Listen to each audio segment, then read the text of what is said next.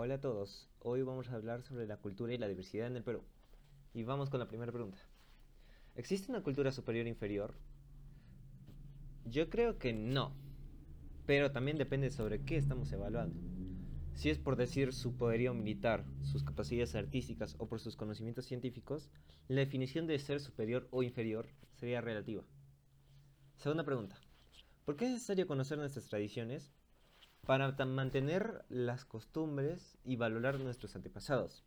También sería para tomarlos como base y mejorar. ¿Por qué es necesario preservarlas? Pues para que las nuevas generaciones lo conozcan lo bueno y lo malo de nuestra historia. Tercera pregunta. ¿Qué es el patrimonio cultural?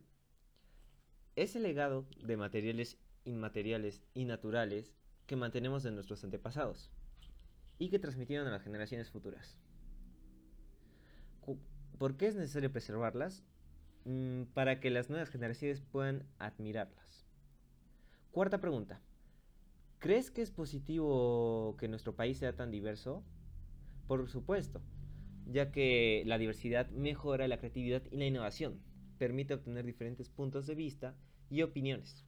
Un ejemplo sería nuestra gastronomía, que incluye cultura negra, china, de la selva, sierra, costa y es considerada una de las mejores del mundo. Quinta pregunta. ¿Cuál es la actitud de un peruano frente a otra cultura o idioma? Mm, generalmente se aplica la frase el jardín del vecino es más verde. Por decirlo así, tomamos rápidamente parte de otra cultura como nuestra y la ponemos en algunos casos por encima, ya que el caso más común es la fiesta de Halloween, que se celebra el mismo día de la canción criolla, y al ser asimilada por los jóvenes peruanos, ensombrece nuestra propia fiesta, porque hasta los centros comerciales estimulan la festividad extranjera. Sexta y última pregunta. Investiga sobre una lengua, danza, tradición, costumbre de Perú poco conocida. Un par de costumbres poco conocidas y ya casi en el olvido de Arequipa es el consumo de cochas dulces en Semana Santa y los confites en carnavales.